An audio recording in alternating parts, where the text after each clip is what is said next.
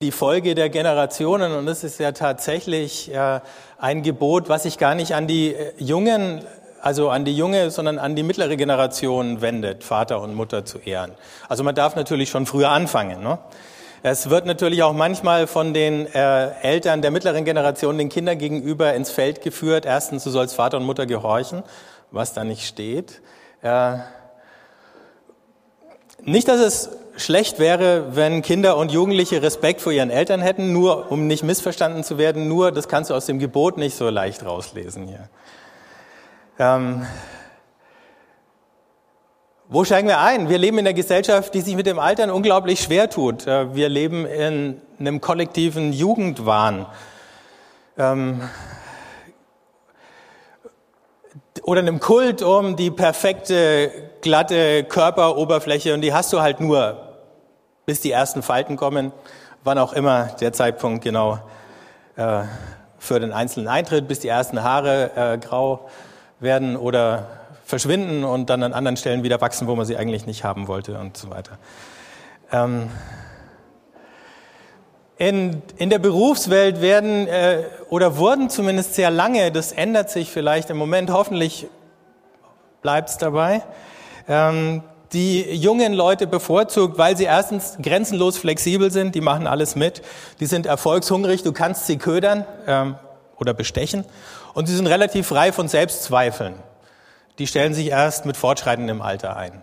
Ähm, das heißt, du kriegst die dazu, Dinge zu tun für die Firma, die du mit einem Älteren vielleicht nicht mehr so äh, durchkriegen würdest. Der hat einfach schon zu viel Erfahrung und Lebensweisheit. Und deswegen äh, und eben auch, weil sie reinpowern können bis zum Umfallen und das noch alles geht, ähm, waren die besonders begehrt bei den Arbeitgebern. Kein Wunder.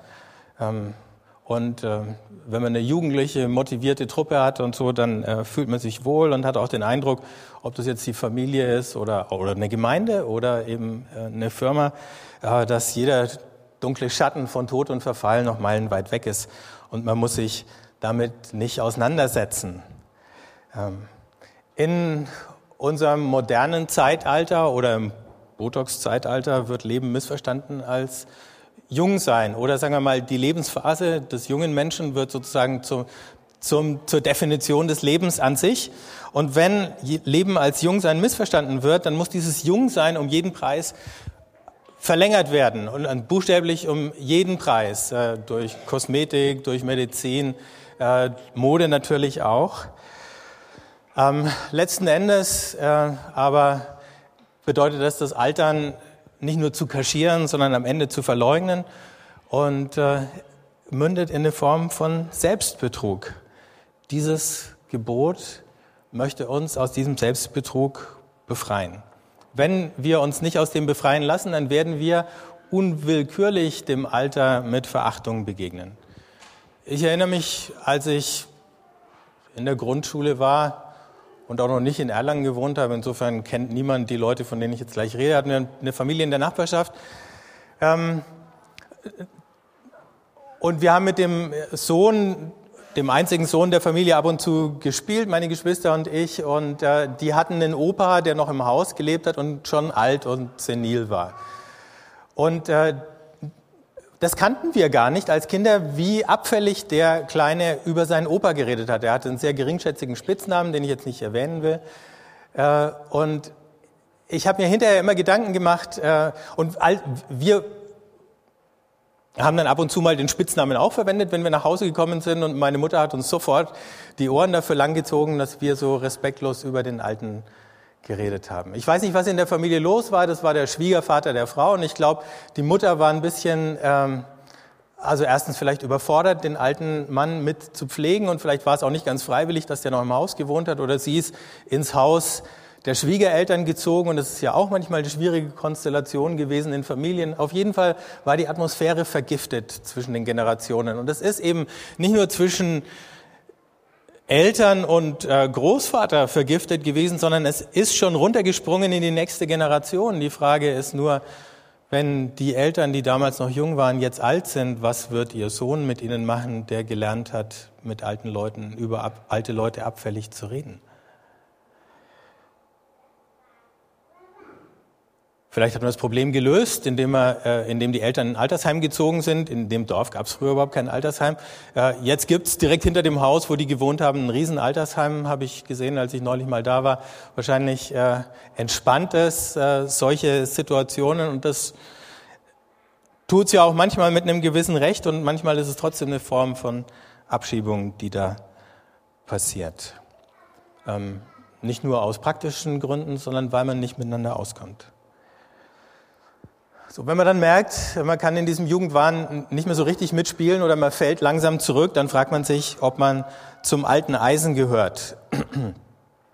Ähm, auf dem Heirats- und Beziehungsmarkt, also das wird ja im Moment in den Medien hauptsächlich unter dem Gesichtspunkt des Markts äh, verhandelt, genauso wie auf dem Arbeitsmarkt hat man das Gefühl, ab einem bestimmten Punkt ist halt so das Verfallsdatum erreicht. Auch da ist das ein bisschen relativ. Ähm, aber dann hat man zumindest das Gefühl, nicht mehr gefragt zu sein oder sich langsam zum Ladenhüter in Anführungszeichen äh, zu entwickeln, falls man da aus dem einen oder anderen Grund nochmal landet.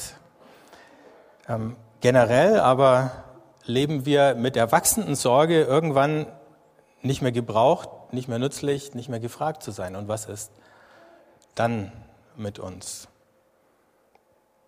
Im Blick auf das Altwerden und alte Menschen fragen wir uns auch manchmal, was ist eigentlich der Unterschied zwischen Lebenserfahrung oder Resignation und Zynismus? Ja, dieses Bescheidwissen der Älteren kann manchmal Weisheit sein, ähm, manchmal auch das Gegenteil. Wozu, wenn schon andere mich vielleicht nicht mehr so brauchen, wenn ich weniger Aufgaben habe im Leben, wozu braucht Gott mich am Ende? Wenn ich älter werde. All das sind Fragen, die sich uns im Laufe unseres Lebens immer lauter stellen und auf die wir eine Antwort geben müssen. Und einen Teil der Antwort geben wir in der Art und Weise, wie wir mit alten Menschen umgehen. Jetzt ist es nochmal spannend, einen Blick drauf zu werfen, was Jesus zu dem Thema gesagt hat. Und da sehen wir erstmal den ungehorsamen Jesus, den ungehorsamen Sohn. Äh, und zwar, ich meine jetzt nicht den zwölfjährigen Jesus im Tempel, sondern in Markus 3 lesen wir, wie Maria und die Brüder Jesu äh, gehen, um den wieder zurückzuholen nach Hause, weil er da durch die Gegend zieht, äh, unglaubliche Dinge sagt und tut und die Familie in Verruf bringt. Und die sagen, jetzt ist er durchgedreht. Und wenn es damals schon eine Psychiatrie gegeben hätte, dann hätten sie ein Gutachten angefordert und versucht, ihn da einweisen zu lassen. Ähm, nach dem jüdischen Gesetz hat man einen abtrünnigen Sohn, der Schande über die Familie bringt, äh, auch mit Gewalt nach Hause holen können. Wir wissen nicht, ob sie so weit gegangen wären. Und in dieser Situation äh, ist Jesus gerade mitten dabei, äh, zu predigen und zu lehren. Irgendjemand sagt, ey, deine Mutter steht draußen und deine Brüder. Und dann sagt Jesus, schaut im Kreis herum und sagt, das hier sind meine Mutter und meine Brüder. Wer den Willen Gottes erfüllt, der ist für mich Bruder und Schwester und Mutter. Jesus sprengt dieses, diesen engen Rahmen von Familie auf und er steckt ihn viel weiter. Jetzt könnte man sagen, okay, hm, das Missverständnis wäre jetzt, muss man Vater und Mutter nicht mehr ehren? Es ging ja gar nicht ums Ehren, aber da war ja auch die Frage des Gehorsams, ob Ehren eben Gehorchen bedeutet. Jesus weigert sich, dieser Aufforderung nachzukommen, du gehst jetzt mit uns nach Hause, bitteschön. Ein paar Kapitel weiter lesen wir von dem Streit, den Jesus mit den Pharisäern hat, und da kritisiert er die Pharisäer dafür, dass sie es zulassen, dass Menschen ähm, sich freikaufen von der Verantwortung für ihre alten Eltern indem sie das Geld dem Tempel stiften. Das war damals ein akzeptierter Brauch. Also tut mir leid, äh, Papa und Mama, das Geld ist schon weg, wir haben es gespendet. Dumm gelaufen. Äh, aber ihr könnt ja nicht wirklich was dagegen haben, denn der Tempel, bitteschön, ist die heiligste Einrichtung, die es überhaupt gibt. Also mit wie viel sozusagen geistlichen Argumenten kann man sich aus der Verantwortung für die ältere Generation wieder hinausstehlen. Und Jesus tadelt sie ganz bitter dafür. Und damit wird klar, auf der einen Seite lockert Jesus diese Bindung an die biologische Familie. Auf der anderen Seite, wenn er das schon erweitert, dann ist aber auch da wieder die Fürsorge für die ältere Generation wieder mit drinnen. Und wir sehen es dann, wenn wir weiter blättern in die Apostelgeschichte und wenn es dann darum geht, wie die Witwen äh, versorgt werden. Damals schon so, dass Frauen älter geworden sind als ihre Männer meistens, wenn sie ein gewisses Alter erreicht haben und nicht im Kindbett schon gestorben sind. Also, auch Jesus stellt uns vor die Generationenfrage und er lässt uns da nicht ausbüchsen. Gerade wenn man zu der mittleren Generation gehört, so wie ich jetzt, ähm, dann hat man, egal ob man die eigenen Eltern oder die eigenen Kinder anschaut, immer einen Spiegel vor Augen. Im Spiegel meiner Eltern sehe ich mich langsam schon als einen alten Menschen. Im Spiegel meiner Kinder sehe ich das Unverständnis oder vielleicht auch die Ungeduld mit den Älteren oder das Befremden, das noch nicht verstehen können. Und bei jedem Gedanken, den ich denke über meine Eltern, kommt sofort das Echo aus dem Hinterkopf, wie denken meine Kinder über mich, wenn ich so denke oder wenn ich so handle. Im Blick auf das Altwerden, was macht mir eigentlich Angst? Was stößt mich ab? Wenn ich nicht in dem Moment, wo meine Eltern alt werden, mich damit beschäftige, dann werde ich es vielleicht nie tun, bis ich selber alt bin. Und vielleicht gilt an wenig Orten die goldene Regel irgendwie deutlicher oder sichtbarer wie im Umgang mit alten Menschen so wie du behandelt werden möchtest, wenn du alt bist, so bitte behandle die, die jetzt schon alt sind, jetzt. Das funktioniert aber nur dann, wenn ich mich mit dem eigenen Altern schon irgendwie mal beschäftigt habe. Sonst äh, lese ich in den anderen irgendwelche Wünsche und Bedürfnisse hinein, die eigentlich meine sind als eines Menschen, der noch nicht alt ist. Und versuche ihnen dann in so einer bevormundenden Art und Weise was Gutes zu tun, was möglicherweise genau das Falsche ist für sie. Wir haben hier, wir reden in unserer Gesellschaft vom Generationenvertrag und der hat mit unserem Rentensystem zu tun. Die eine Generation zahlt ein und das wird gleich weitergereicht an die andere und wir wissen, dass das ein bisschen schwierig wird wegen unserer äh, komplizierten Demografie. Das ist hier jetzt gar nicht so das Thema. Hier geht's nicht in erster Linie um Rentensysteme. Aber wir hören ja von vielen Leuten, die gerade alt werden, die schon alt geworden sind oder die drüber nachdenken, was passiert, wenn sie alt werden, diesen Wunsch, anderen nicht zur Last zu fallen. Aber was verbirgt sich alles hinter diesem Wunsch? Was für Ängste, was für Erfahrungen von Konflikten, was für Erfahrungen von gescheiterten Beziehungen zwischen den Generationen stecken da drin. Ich will niemanden zur Last fallen. Und ist es realistisch zu sagen, ich will niemanden zur Last fallen? Oder müssen wir nicht einfach anerkennen, irgendwann werden wir jemanden zur Last fallen? Und wir dürfen es. Weil dieses niemanden zur Last fallen ist möglicherweise nur eine andere Formulierung wie für dieses ich möchte eigentlich ewig jung bleiben und dann am Ende möglichst irgendwie mal ganz kurz krank werden oder zack, tot umfallen oder wie auch immer. Es geht beim Ehren von Vater und Mutter oder beim Sorgen für die ältere Generation darum, einander zu ertragen. Das muss man realistisch sehen. Je älter ich werde, desto kürzer wird, erscheint mir die Zeit, desto schneller äh, ziehen die Jahre und die Ereignisse vorbei. Und nicht nur das, ich erlebe sie auch weniger intensiv. Sie werden dünner in meiner Erfahrung. Sie berühren mich nicht mehr so sehr. Und das sage ich jetzt und bin 47. Wer weiß, wie ich es erlebe, wenn ich 77 bin. Aber man beobachtet es ja dann auch an den älteren Menschen. Ähm, je jünger du bist, desto mehr lebst du im, im Horizont der Erwartung, was noch alles kommt. Je älter du bist, desto mehr schaust du zurück. Aber es ist nicht mehr viel äh, an positiver Erwartung übrig und die Kraft lässt nach, die Lebenskraft, die Tatkraft. Und dann sehen wir an manchen Menschen, ähm, wie sich eine Weisheit da zeigt, obwohl oder vielleicht auch indem die Kräfte schwinden, wie sie zwar nicht mehr viel tun können, aber umso mehr ausstrahlen an Würde,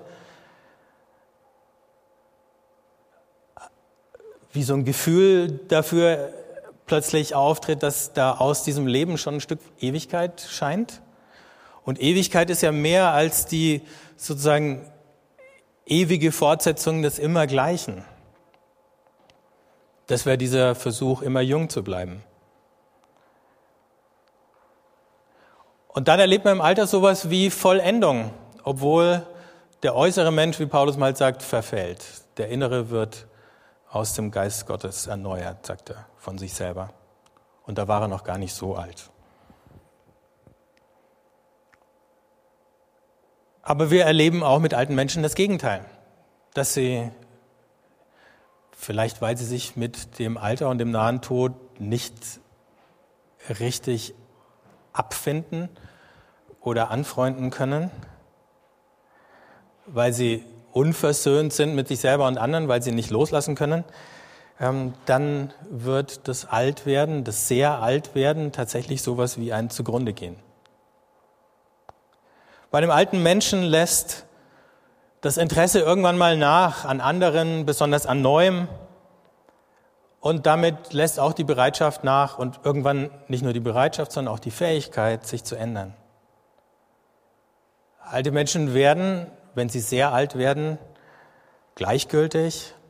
Und manchmal kann diese Gleichgültigkeit auch noch umschlagen in Misstrauen oder Angst. Habe ich das Buch da liegen lassen. Romano Guardini, großer katholischer Theologe und Philosoph, hat das als senilen Eigensinn bezeichnet und schreibt dazu, der sehr alte Mensch nämlich ist nicht leicht zu ertragen. In ihm und um ihn her stockt das Leben. Die Mannigfaltigkeit, das Überraschende und Anregende verschwindet. Alles geht den gleichen, bis in Wort und Gebärde hinein längst gewussten Gang, umso hartnäckiger festgehalten, je älter der Mensch wird. Die Schwäche des Alters äußert sich in Empfindlichkeit, Misstrauen, nicht selten Heimlichkeit, ja sogar Hinterhältigkeit, Während zeitlich sehr fernliegende Geschehnisse hell im Gedächtnis stehen, mit einer aufreizenden Eintönigkeit immer wieder erzählt, zur Geltung gebracht, zur Grundlage von Kritik am Jetzigen gemacht werden, verschwindet das zeitlich Naheliegende auch und gerade das soeben Geschehene aus dem Gedächtnis. Das führt zu häufigen Missverständnissen und Unzuträglichkeiten, die immer schwerer hinzunehmen sind. Bedenkt man dann noch die physischen Umstände, die zahlreicher werdenden Erkrankungen, die Neigung des alten Menschen, sich zu vernachlässigen, seine Gleichgültigkeit gegen die Gefühle anderer, dann entsteht die Gefahr, dass die Herzenskraft auch der nahe Verbundenen allmählich müde wird und nicht mehr imstande ist, ihn noch in die Liebe hineinzunehmen.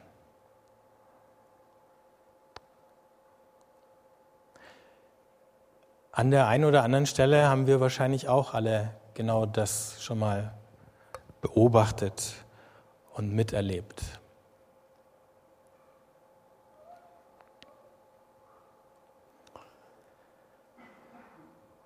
Das ist keine Zwangsläufigkeit, das ist kein Automatismus. Aber man muss wahrscheinlich als reifer Mensch anfangen, dem, soweit man kann, zu widerstehen, dieser Versuchung zur Gleichgültigkeit und zum sich gehen lassen. Und die Aufgabe annehmen, eben sich um die Alten zu kümmern, für sie zu sorgen. Das ist die Aufgabe der Jüngeren an den Älteren. Denn früher oder später führt das hohe Alter einen Menschen zurück in die Abhängigkeit von den anderen. Meistens den Jüngeren. Ich habe, weil ich es ein bisschen mitbekommen habe, ähm, dass es sie sehr beschäftigt hat, die Brigitte Schabert gebeten, einfach ein paar äh, Erfahrungen oder äh, Eindrücke mal mitzuteilen, wie es ihr gerade geht. Bis vor ein paar, ich weiß gar nicht, bis vor einem Jahr oder, oder zwei Jahren genau, war die Brigitte äh, in der außergewöhnlichen Situation, in der Mitte von fünf Generationen zu sein. So ist ihre Oma zwar gestorben, aber ihre Eltern leben noch beide. Ähm, kommst du nach vorne, Brigitte? Ja, mich um meine Eltern gut zu kümmern, sie zu ehren, hat eben, Peter hat schon erzählt, also vor zwei Jahren nochmal ein ganz anderes Gewicht bekommen, ähm, als eben dann klar wurde, dass äh, bei meinem Vater einfach größere Defizite da sind, ähm, dass sein Gedächtnis nicht mehr so funktioniert und auch nicht mehr so, wie es altersgemäß wäre, funktioniert, dass er sich an viele Sachen des Alltags nicht mehr erinnern kann, dass er sich schlecht orientieren kann, ähm, dass Entscheidungen ganz, ganz großes Problem für ihn sind und in der Zwischenzeit, dass er eben auch gar nicht mehr allein ähm, bleiben kann. Ähm, also es war klar, ich muss mich mehr um ihn kümmern, als es eben die Jahre vorher war. Verschärft wurde das Ganze dann noch Anfang dieses Jahres, als meine Mutter einen Schlaganfall bekommen hat. Sie hat sich bisher um ihn gekümmert. Das heißt, auch bei ihr ging es eben los mit vielen Krankenhausaufenthalten. Auch um sie musste ich mich kümmern. Ähm, das war also der Anfang von, von der Serie, wo klar war, jetzt ist nochmal eine ganz andere Phase und jetzt bin ich also auf eine ganz andere Weise gefragt, als es eben, ähm, eben vorher der Fall war. Ähm, seither brauchen mich die beiden, sie wohnen noch in ihrem, in ihrem eigenen Haus und das sollen sie auch und das wollen sie auch, äh, brauchen sie mich eigentlich für alles, was so das, den ganz normalen ähm, Alltag übersteigt. Den normalen Alltag kann meine Mutter noch halbwegs managen, aber alles, was darüber hinausgeht, sei es sie wohin zu fahren, sei es Arztbesuche, sie zu begleiten, Reparaturen, ein, größere Einkäufe machen, Briefe schreiben, Behördentelefonate, da kommt eine ganze Menge zusammen. Alles, was da eben so zusammenkommt, da muss eigentlich ich einspringen, sie unterstützen, ihnen helfen.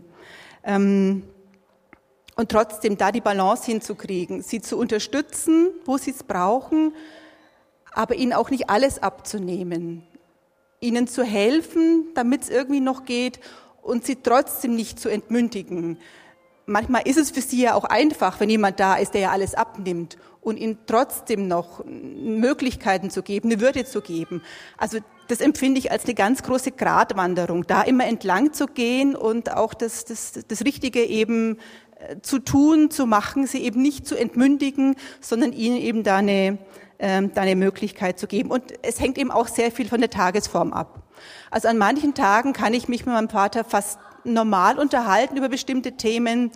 Ähm, an anderen Tagen geht es gar nicht. Da wird es ein Riesenproblem allein aus ähm, ja, was zu bestellen, wenn man essen geht. Also aus einer Speisekarte was rauszusuchen, ist ein Riesenproblem und trotzdem soll und möchte er ja so viel wie möglich äh, selbst machen. Und da muss man immer wieder unterstützen, ein bisschen helfen, ihn trotzdem irgendwie nicht als ja, ich sag mal, auch nicht als Idiot da äh, ausschauen zu lassen, weil das ist er ja nicht. Er ist weiterhin ein Mensch, auch wenn er und auch ein, ein, ein würdevoller Mensch, auch wenn er, äh, wenn er da Einschränkungen hat.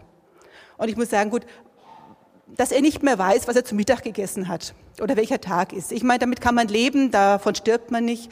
Wenn er natürlich äh, auf längere Zeit nicht mehr seine Medikamente nimmt, sich weigert, Insulin zu spritzen, er ist Diabetiker, dann wird es irgendwann schon mal kritisch und dann muss ich auch so meine freundliche Rolle verlassen und wirklich auch äh, vehement und ähm, auch sehr ähm, sehr barsch auch manchmal werden. Da kippt das Ganze und das ist ähm, ja auch nicht immer so ohne. Oder wie, wie letzte Woche, ähm, wenn wir eigentlich bei der Untersuchung für meine Mutter nur mal zehn Minuten auf den Arzt warten, in seiner Gedankenwelt, wir aber schon zwei Stunden da sitzen und er davon rennt, weil er einen Arzt sucht und sich verliert im Krankenhaus, ich hinterher muss ihn wieder suchen, muss ihn irgendwann finde. Also da merke ich, da bin ich schon ganz schön an meiner Grenze und da fällt es mir wirklich auch schwer und ich bin genervt. Ähm, ich merke eben auch, ich muss bei all der Sorge um meine Eltern auch aufpassen, dass ich gut für mich selber sorge.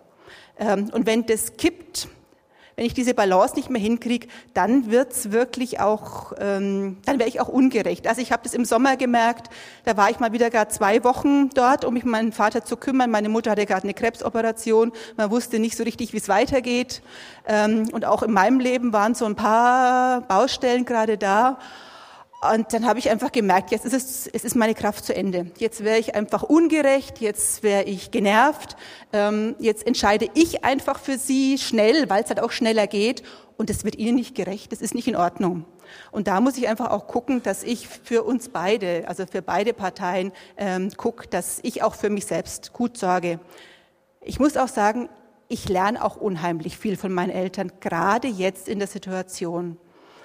Also für meinen Vater ist ja gerade ähm, Vergangenheit ist sehr löchrig, Zukunft planen ist eher schwierig, aber wo ich ihn treffe, ist im Jetzt.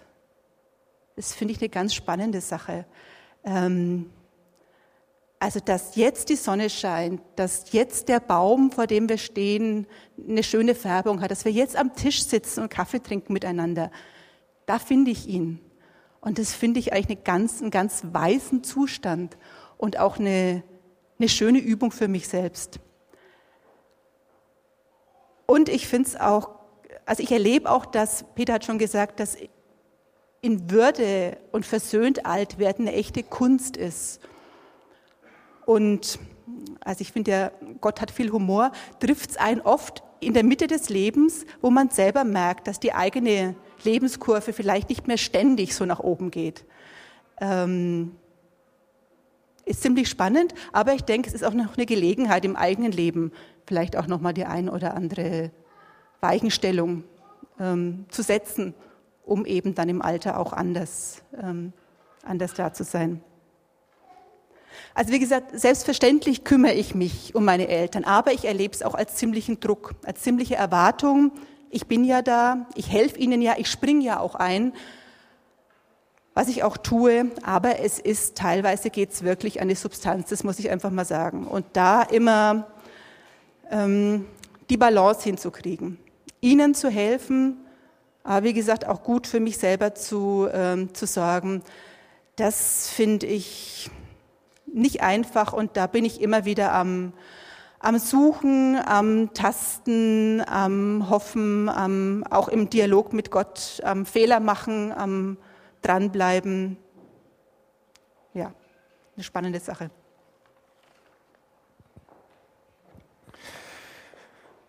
Vielen Dank, Brigitte, für die offenen Worte.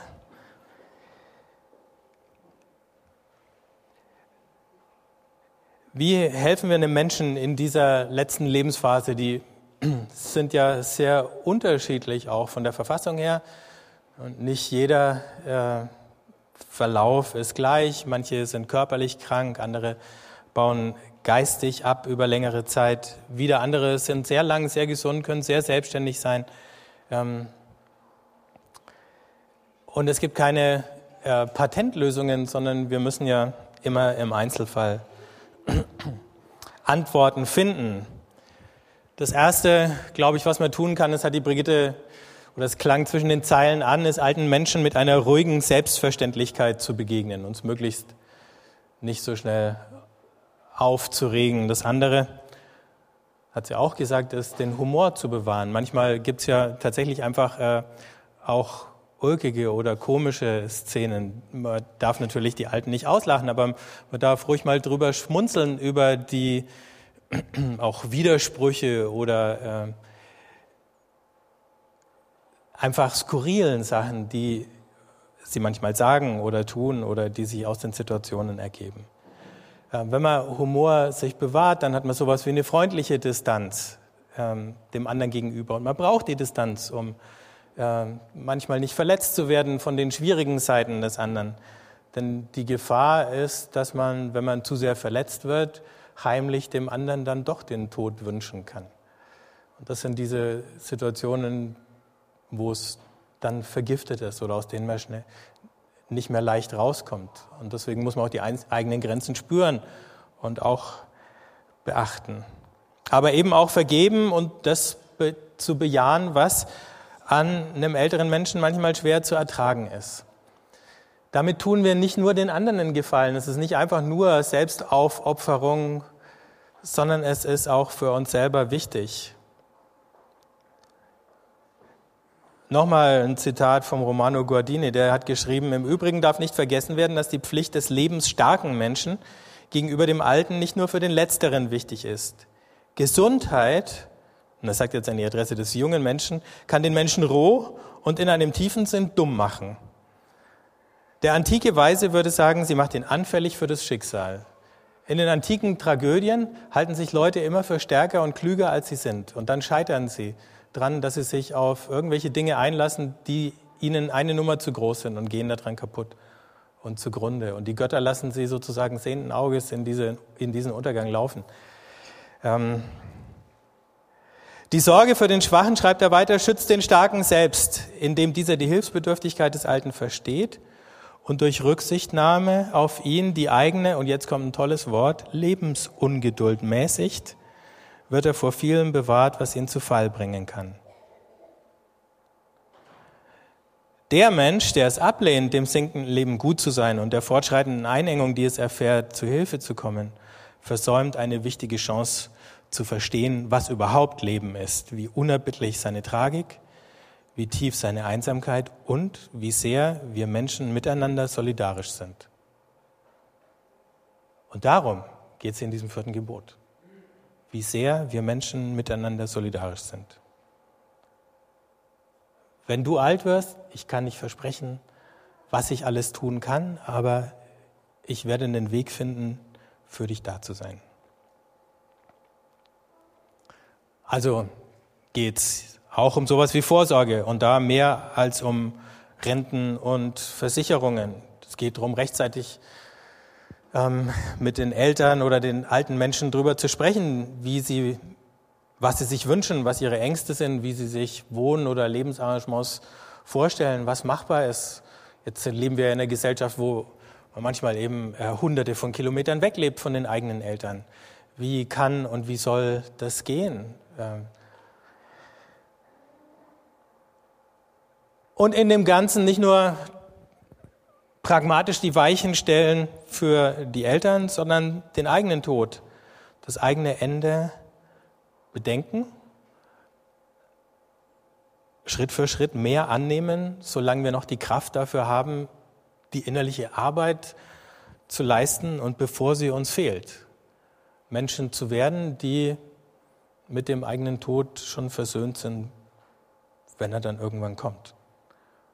Gute Gewohnheiten früh zu entwickeln und zu pflegen, die werden wir uns im hohen Alter nicht mehr aneignen können. Aber wir können jetzt, wenn wir jung sind oder einem mittleren Alter, uns viele gute Gewohnheiten aneignen, die dann irgendwann hoffentlich möglicherweise zum Selbstläufer werden und uns noch lange tragen.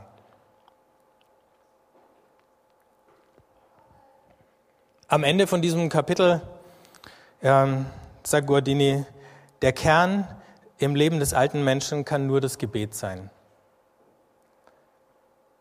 Und das bedeutet für den noch nicht alten Menschen, entwickel diesen Kern. Fang jetzt an, ein Gebetsleben zu entwickeln. Dann ist es da, wenn viele andere Dinge nicht mehr gehen.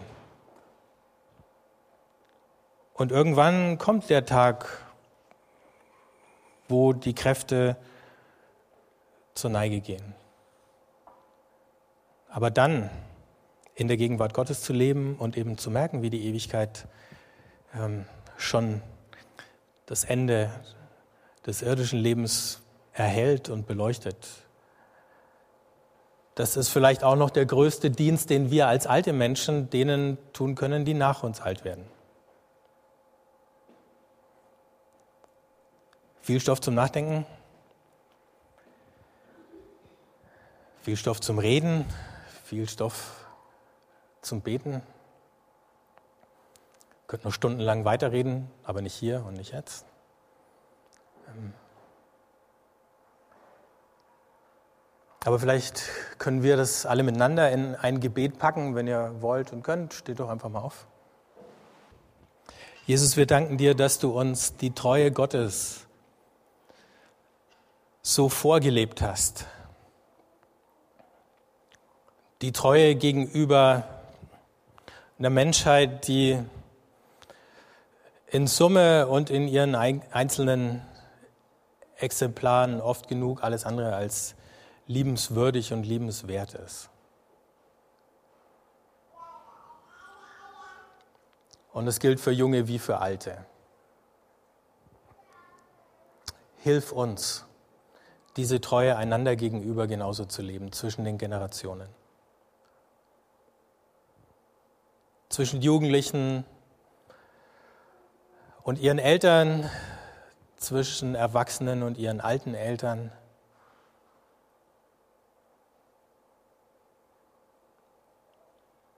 Schenk uns diese Weisheit im Umgang miteinander, diese Liebe, die sich nicht entmutigen lässt und die nicht verbittert oder ermüdet. Hilf uns, mit uns selber gut umzugehen und andere so zu behandeln, wie wir behandelt werden möchten, wenn wir in ihrer Situation sind. All die Ängste, die uns beim Nachdenken über das Älterwerden oder über den Tod plagen, hilf uns, die beständig vor dich zu bringen. Und lass uns zu Leuten werden, aus denen deine Ewigkeit, je älter wir werden, desto mehr hervorscheint. Amen. Ich darf gleich die Band nach oben bitten.